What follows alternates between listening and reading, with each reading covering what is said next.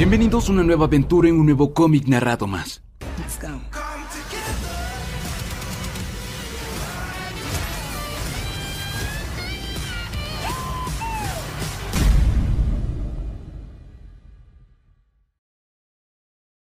Sucedió en un día normal.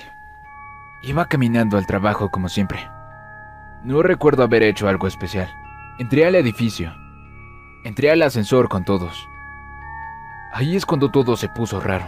Cuando las puertas del ascensor se cerraron, hubo una especie de ola eléctrica. Las luces se fueron. Todos los demás se habían ido.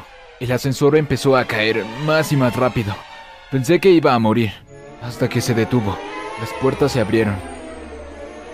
Estaba en otro lado. Y es cuando las cosas se ponen borrosas. Oí a alguien llamarme por mi nombre. Lo seguí. Vi una fila de trono. Algunos quebrados y agrietados. Estaban todos vacíos, menos uno. Había un viejo con una larga y peluda barba sentado en él. Dijo algo sobre ser digno. Me hizo preguntas. Había mucho humo, luces. Entonces el viejo pareció agitado. Hubo otra explosión de luz. Y de repente estaba de nuevo en el ascensor. Varios casos como este se reportaban alrededor del mundo. El doctor Sivana llevaba a cabo una investigación sobre estos, 37 para ser exactos. Las víctimas decían estar en sus camas, otros en sus casas, dentro de un ascensor, en una tienda, y otros en el subterráneo cuando esto sucedió. Todos habían visto al anciano, ninguno sabía su nombre, lo escucharon decir Shazam, y todos terminaron en algún otro lugar. Este no es el primer caso de abducción mística, dice Sivana, pero cuando estos casos son tomados como un todo, que correlaciona casi exactamente a la leyenda de Black Adam. Black Adam, continuó el profesor, era un esclavo hasta el día que caminó a través de la puerta de su celda y se encontró en una legendaria fortaleza conocida como la Piedra de la Eternidad, escondido donde el primer hechicero y hechicera del mundo compartieron sus secretos. Black Adam fue escogido para ser su campeón. Se le otorgó gran poder mágico, pero luego de salvar a su país, Kadak, de los siete pecados, desapareció. El profesor deduce que el cuento de Black Adam tiene que ser más que una simple historia. Su vida la dedicó a descifrar los secretos de la ciencia para salvar la vida de su familia. Pero la ciencia falló, dice. Necesitan un milagro. Necesitan magia. La magia existe. Y al fin sé cómo encontrarla. Siete meses después en Filadelfia, en una noche cálida de diciembre, Billy Batson tenía una cita con su nuevo papá y mamá, el señor y la señora Vázquez. Billy, ¿estás con nosotros? Eh, lo siento, señora Clover. Vi a algunos niños y sus padres afuera. Sus brazos estaban llenos de regalos y estaban bebiendo chocolate caliente. Creo que puedo leerlos desde aquí. Billy es un niño muy amable y sus nuevos padres están encantados con él. La señora Clover pide a Billy que sea más atento con ellos, ya que vinieron desde muy lejos solo por él. Lo siento, señora Clover, no quise ser rudo. Está bien, dice la señora Vázquez. Esta temporada puede ser un tanto dura para ti. Ah, sí. Dinos un poco más de ti. ¿Qué te gusta hacer? Me gusta leer, leer mucho. Me gusta hacer el podcast en el trabajo social que hace la señora Clover. Me gusta organizar mi cuarto. Me gusta cocinar. Me gusta ayudar a arreglar cosas. Me gusta aprender. Supongo que me gusta lo que le gusta a todos, ¿verdad? Luego de oír eso, ambos están más que convencidos que a Billy le encantará vivir con ellos. ¿Su hogar? Esperen, ¿esto es real? Mucha gente no quiere llevarse al niño viejo. Ellos van por los bebés o los niños pequeños. Uh, ¿Por qué yo? Ya hemos tenido niños de tu edad, dice la señora Vázquez. Estaríamos muy felices, si nos permites, de ser tus nuevos padres adoptivos. ¿Te agrada la idea? Estaría bien para mí. Entonces todo está arreglado. El señor y la señora Vázquez tienen todos los papeles para convertir a Billy en su nuevo hijo. Ella se encargará personalmente de dejar a Billy en la puerta de su hogar. Así que ambos se despiden con una calurosa sonrisa. ¡Adiós! ¡Qué par de idiotas! Billy, silencio. Podrían oírte. Lo de antes era una simple farsa. Ambos hicieron un acuerdo para deshacerse cada uno de la vida del otro. Billy Batson, dice la señora Clover. Eres el chico más incomplaciente que he tenido el desagrado de conocer. sí, dígame algo que no sepa. Al día siguiente, la señora Glover llegaba con Billy a la casa de los Vázquez. Los hijos de ella lo ven acercándose por la entrada. ¿Es ese? Pensé que tenía nuestra edad. Parece una marca fácil para mí. Ni siquiera lo pienses, Freddy. Todos susurraban al verlo. ¡Qué tontería! Es un hogar perfectamente agradable, dice la señora Clover. Uno mucho mejor que tus últimos cuatro. Creo que prefiero el subterráneo. La señora Glover replica. Oh no, no voy a tener una escapada en mi reporte. No cuando eso amenace mi pensión.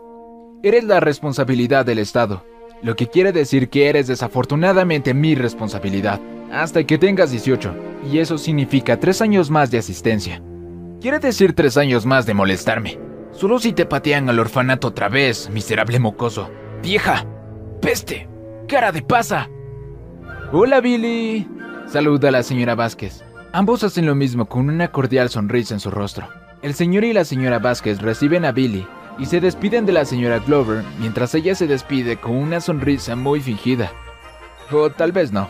Cuando todos entran, su madre dice que antes de la gran cena que tiene preparada, quisiera presentarle al resto de su nueva familia. ¿Presentarme a quién? Bienvenido a casa, Billy. Dicen todos al unísono.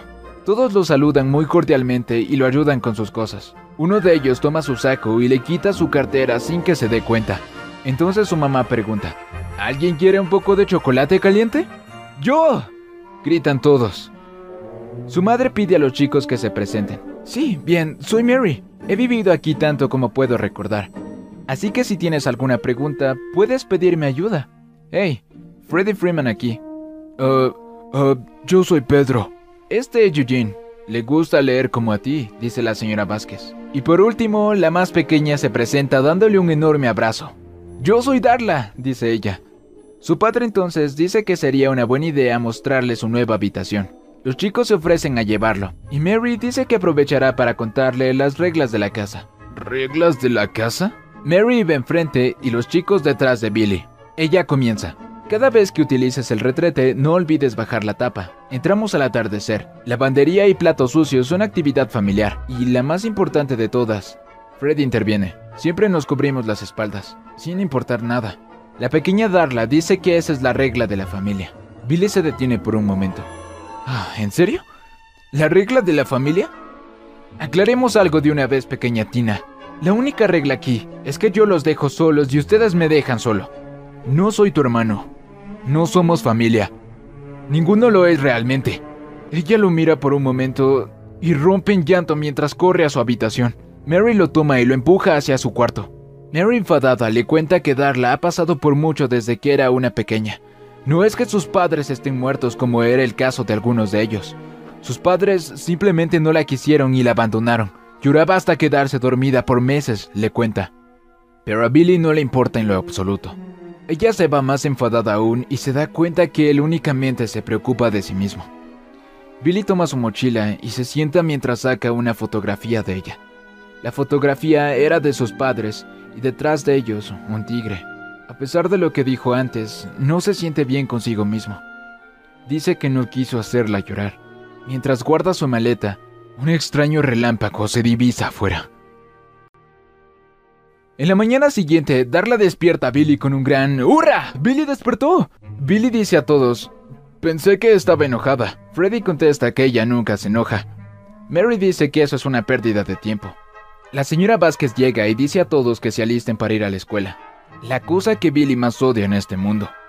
En la escuela, Freddy tiene la costumbre de ganar algunas monedas por justificaciones falsas para quienes las necesiten. Dice a Billy que puede pedirle unas cuando quiera le hará un descuento familiar. Billy insiste en decirle que no son familia y se va furioso. Detrás, un estudiante pide a Freddy una devolución por su dinero, ya que el justificativo era de una enfermedad para chicas, por lo que su profesora se burló de él. Freddy contesta que no puede hacer eso, pero las próximas irán por mi cuenta. En la salida, como es de costumbre, todos los hermanos se reunían para ir juntos a casa. Todos preguntan a Billy si vendrá con ellos. Él contesta que tiene otras cosas que hacer, así que se va por otro camino. Entonces los hermanos Breyer los detienen. Dicen a Eugene que pagará por no haberles ayudado en el examen de antes. Fred interviene diciéndoles que si tenían problemas con el examen, debieron acudir a él de inmediato, ya que tenía una guía de cómo ser un idiota. Uno de ellos lo empuja contra una pared mientras sus demás hermanos intentaban ayudarlo. Otro toma el brazo de Mary y lo dobla hacia atrás. Billy sin más había aparecido y comenzaba a darles una paliza sin ningún problema. Sus hermanos lo miran sorprendido y agradecen por su noble acto. Él dice que no es nada. Únicamente no le gustan los abusones, pero un maestro lo sorprende y lleva a Billy con la directora. La directora se había tomado la molestia de llamar a su padre. Le cuenta que la conducta de Billy realmente es un problema muy serio. Luego de haber visto su expediente de otras escuelas, dice que es el peor expediente que jamás había visto. El señor Breyer y su jauría de hijos tras él llegaban a la oficina. El señor Breyer se caracteriza por donar grandes sumas de dinero a la escuela, por lo que sus hijos son prácticamente inmunes a cualquier tipo de amenaza. La directora concluye que Billy Batson no estudiará en su colegio. Billy y su padre salen de la oficina. Él se defiende diciendo que ellos fueron los que empezaron. Su padre dice que no es lo que importa. Lo importante es que no debe meterse en más peleas. A veces hay que hacerlo, dice Billy. Frente estaba el auto de los Breyer. Billy se acerca furioso a él. Advierte a su padre que, si vuelve a ver a uno de sus hijos aprovecharse del resto, entonces volverá a hacer lo mismo. Él lo toma y dice que si vuelve a meterse con sus hijos se arrepentirá. El padre de Billy interviene, pero el señor Breyer los derriba a la nieve, sube a su auto y se va mientras ellos se burlan de ambos. Su padre intenta ayudarlo, pero Billy se niega, por lo que mejor deciden ir a casa. En Bagdad, el profesor Sivana continuaba su investigación. Uno de sus hombres lo llama. Doctor Sivana, tenía razón. Encontramos algo. Finalmente. Sus hombres habían desenterrado una puerta por accidente. La puerta tenía unos jeroglíficos imposibles de leer, incluso para Sivana, un experto en centenares de dialectos antiguos. Era imposible, pero según él, era lo único que podía salvar a su familia. Así que comienzan a forzar la puerta, pero esta no se movía un centímetro hasta que un rayo golpea a Sivana. El rayo había impactado directamente a su rostro. Mientras intentaba ayudarlo uno de ellos, el doctor comienza a reír desquiciado. Dice que finalmente lo ve. Finalmente, había logrado ver la magia. Mientras tanto, los señores Vázquez hablaban sobre Billy. Su esposo dice que quizá desde un inicio todo fue un engaño. Billy no es quien creían que era. Su madre piensa que su actitud se debe a cómo este mundo lo ha tratado desde que era apenas un niño. Y la injusticia de la escuela no merecía terminar de esa forma, ya que Billy únicamente defendió a sus hermanos. Pueden ayudarlo, dice ella. Solo necesitan tiempo.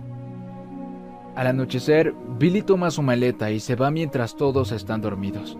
Freddy logra escucharlo y se despierta al instante. Toma sus muletas y se levanta.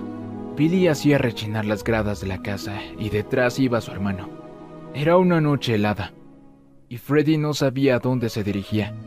Billy continuaba y se adentra a un callejón. Regresa a ver que nadie lo sorprenda mientras Freddy se ocultaba. Él entra a unos matorrales y Freddy lo mira cuestionándose. Freddy hace exactamente lo mismo. Mientras los atraviesa, escucha a Billy hablar solo. Otra que mamá y papá. Eres la primera cosa que puedo recordar. Eres lo más cercano a una familia que tengo, Zauni. Sí, encurtido como te gusta, amigo. Zauni comenzaba a rugir. ¿Qué te pasa? Billy finalmente se da cuenta que Freddy lo estaba persiguiendo y lo derriba al suelo. Freddy, ¿qué demonios haces tú aquí? Freddy contesta, ¿qué demonios haces tú hablando a tigres? ¿Y por qué tienes una foto de él en tu billetera? Mi, mi billetera... ¿Tomaste mi billetera? Relájate, doctor Dolittle. Solo tenía curiosidad. Todo está ahí. Tres completos dólares. Y tu tarjeta de membresía al sitio web de buscadores de familias. Estás buscando a tus padres, ¿verdad? Los míos están encerrados. No los he visto desde que tenía diez. No escriben ni llaman. No les importo. Pero el señor y la señora Vázquez sí. Son buenas personas. Un poco molestos, obviamente, pero son geniales. No me importa si son Superman o la Mujer Maravilla. No son mis padres. Nadie en verdad lo es, ¿cierto? Cuando te vi partir, pensé que estabas escapando. Iba a decirte todo esto. Pero si solo viniste a alimentar al tigre... Billy pedí a Freddy que lo deje solo. Ah, seguro. Gracias por engalanar a los hermanos Bryan hoy, por cierto. Te llevaron a la oficina de la directora antes de que alguno de nosotros lo dijera pero significó mucho. Incluso Mary lo pensó. Y Darla no paraba de hablar de ti. Tal vez nos dejarán tranquilos por un tiempo. ¿Cómo que por un tiempo? Los hermanos Breyer vienen tras nosotros casi cada día. Usualmente los puedo distraer lo suficiente para que Mary ayude a los demás a irse. Billy responde, conozco a su padre. Él es peor que sus hijos, contesta Freddy. Billy dice que desearía devolverle lo que les hicieron. Freddy contesta que conoce dónde viven. Mientras tanto, el doctor Sivana había logrado adentrarse más aún luego de abrir la puerta que habían desenterrado. Avanzaba con una risa frenética mientras los demás iban detrás. Frente, una pared impedía su paso. El doctor utiliza el poder de su ojo y nota que el muro estaba lleno de criptografía que solo él podía ver. Sus hombres dicen que deje lo que está haciendo, ya que el verdadero tesoro se hallaba justo enfrente de ellos. Él dice que eso es una trampa, una simple distracción. Mi ojo está conectado al mundo mágico. Puedo leer estos símbolos ahora. Es el lenguaje de la eternidad. Aquí dice que Black Adam estará prisionero hasta que un ser que pueda destruirlo sea encontrado. Sus enemigos lo pusieron aquí, pero podemos sacarlo y traer la magia de vuelta al mundo. Dice que esta tumba no puede ser abierta sino con una palabra. Una explosión impele a todos al instante. Un hombre que hablaba un idioma totalmente diferente preguntaba, ¿Dónde está él? ¿Dónde está el hechicero? Black Adam había despertado. Nadie comprendía lo que hablaba. Un hombre dice que el demonio despertó, y Black Adam lo asesina al contado. Toma al profesor y al ayudante y los eleva, mientras Furioso seguía preguntando, ¿dónde está el hechicero? El ayudante decía que por favor los bajara. El doctor también comenzaba a hablar la lengua de Adam, y él lo regresa a ver. Doctor, dígale que nos baje, gritaba el ayudante. ¿Qué está diciendo? pregunta, cuando Black Adam hizo la pregunta al doctor. Tú no. Y lo pulveriza en su propia mano. Una vez más se dirige al doctor. ¿Quién eres? Pregunta. Soy el doctor Sivana, alguien que te ayudará a encontrar al hechicero. En otra parte, Billy y Freddy estaban fuera de la casa del señor Breyer. Ambos planeaban cambiar la marcha del auto y dejarlo rodar colina abajo. Pero antes de lo esperado, la alarma del auto se activa. Billy sorprendido cae hacia atrás, desequilibrando a Freddy. Oh, oh, larguémonos de aquí. Ven, decía Billy, pero es más que obvio que Freddy no podía correr, así que lo empuja a unos matorrales. ¿Qué estás haciendo? pregunta Freddy. Solo quédate aquí y escóndete. Puedo correr más rápido que ellos. Tú no. El señor Breyer salía con su bate en la mano. Buenas, señoritas. Atrápenme si pueden. El señor Breyer dice a todos que lo persigan. Billy corría más veloz que los tres. Desvía un taxi mientras cruza la calle. Rosa un santa mientras los tres de atrás lo botan por completo. Entra al subterráneo y antes de arrancar, logra entrar al vagón. Con una sonrisa se burla de ellos. Pero antes de cerrarse la puerta por completo, uno de ellos logra darle un puñetazo en la cara. ¡Eso no ha terminado, Batson! Un perro a su izquierda ladraba. ¿Qué estás ladrando? Entonces, algo extraño comienza a suceder. El tren emitía y se llenaba de varios rayos azules, cambiando su percepción en tan solo segundos. Ahora estaba en un lugar totalmente diferente. Escucha un estruendo y un freno de golpe lo hace tambalear. El lugar se llenaba de vapor. ¿Hola? ¿Hay alguien aquí? Los objetos inanimados comienzan a hablar entre sí. Todos murmuraban que no es el indicado. Es tan solo un pequeño, decían todos. Billy lo escucha. ¿Quién está ahí? Entonces una voz lo llama a lo lejos. Ven. Hacia la luz. Él comienza a seguir la voz. Y se encuentra con un grupo de altares, todas con criptografía ilegible. Billy toca una de ellas, y una mujer con la palabra orgullo aparecía en el altar. ¡Genial! Corre y toca todas las que seguían riéndose al hacerlo. No es tiempo para diversión y juegos. Billy se acercaba cada vez más a quien hablaba. No, dice la voz. No, esto nunca va a funcionar. Esto no es una tarea para alguien como tú. Mi magia debe estar debilitándose si me trajo a un chiquillo, dice. El mago se presenta. Soy el último del Consejo de Hechiceros y el guardián de la Roca de la Eternidad la más grandiosa fortaleza mágica en toda la existencia. Billy contesta con groserías. El hechizo rastreador no solo me trajo a un chiquillo, trajo a un chiquillo, Bill. Así que decide terminar de una vez con esto. Comienza a preguntar. ¿Es este el guerrero místico que busco? ¿Es este chico puro bien? Su bastón comenzaba a emitir varias descargas de relámpago que envolvían a Billy. recuerdos donde Billy hacía o trataba mal a alguien. Una vez más, el anciano afirma que no es el que está buscando. Después de haber probado a todas esas personas, ninguna cumple los requisitos que busca. Ninguna persona es pura en bondad. Y dice a Billy que es tan imperfecto como cualquier otro que entró en esta sala. No te ves tan bien tú mismo, abuelo. Tienes como mil años. Soy más viejo que eso, responde el anciano. Bien, solo tengo 15 y ya sé que eso de una persona puramente buena no existe. El mago dice que se equivoca. ¿Cuánto tiempo has estado buscando una persona puramente buena? Sabes, déjame darte una pista porque no parece que salgas mucho. La gente es horrible, te decepcionan, te dejan morir. He pasado mi vida aprendiendo eso. Hay gente puramente buena. Debe haber. La gente buena fue tragada. Ellos siempre son aventajados. Ellos desaparecen. Confía en mí.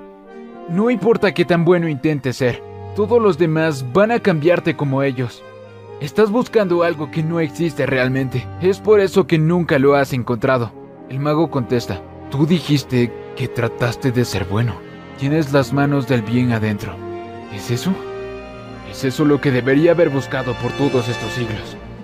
Pero una vez que este chico tenga poderes, no se los puedo quitar. No importa. No tengo otra opción. No hay más tiempo.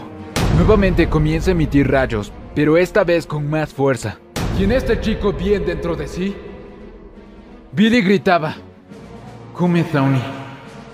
No te lastimarán de nuevo, Jenny. Te sacaré de aquí. Solo no me gustan los abusones. Puedo correr más rápido que ellos. Tú no. El mago se da cuenta que es él. Era lo que todo este tiempo estaba buscando, pero de pronto algo lo debilita. ¿Estás bien? El mago dice que debe darse prisa. Vendrá. Y estoy demasiado débil. Di la palabra mágica. Shazam. ¿Shazam? ¿Qué se supone que haga eso? Debes decirlo con propósito, con convicción, con buenas intenciones, con pensamientos sobre tus padres y tu familia. Dilo y serás transformado en tu más grande potencial. ¡Di Shazam! Sha... Sam. Billy era diferente. Más grande. Era un adulto en la mente de un niño. El mago dice que se ha transformado en su mayor potencial. Ahora eres el heredero de mi silla en el Consejo de la Eternidad. El poder del rayo viviente es tuyo. Serás capaz de viajar como él lo hace. A través del cielo. Tendrás las fuerzas de un semidios. Puedo sentirla. ¡Genial! No gastes tus poderes. No tienes que gritar. El anciano continuaba. Te veo. Y olvido que eres solo un chico. Debes de tener aplacada. Deténlo de despertar los siete pecados mortales del hombre. No quiere más que el control absoluto de toda la magia. Nuestro mundo te matará para conseguirlo. ¿Qué? ¿Quién me matará? ¿De, qué estás hablando?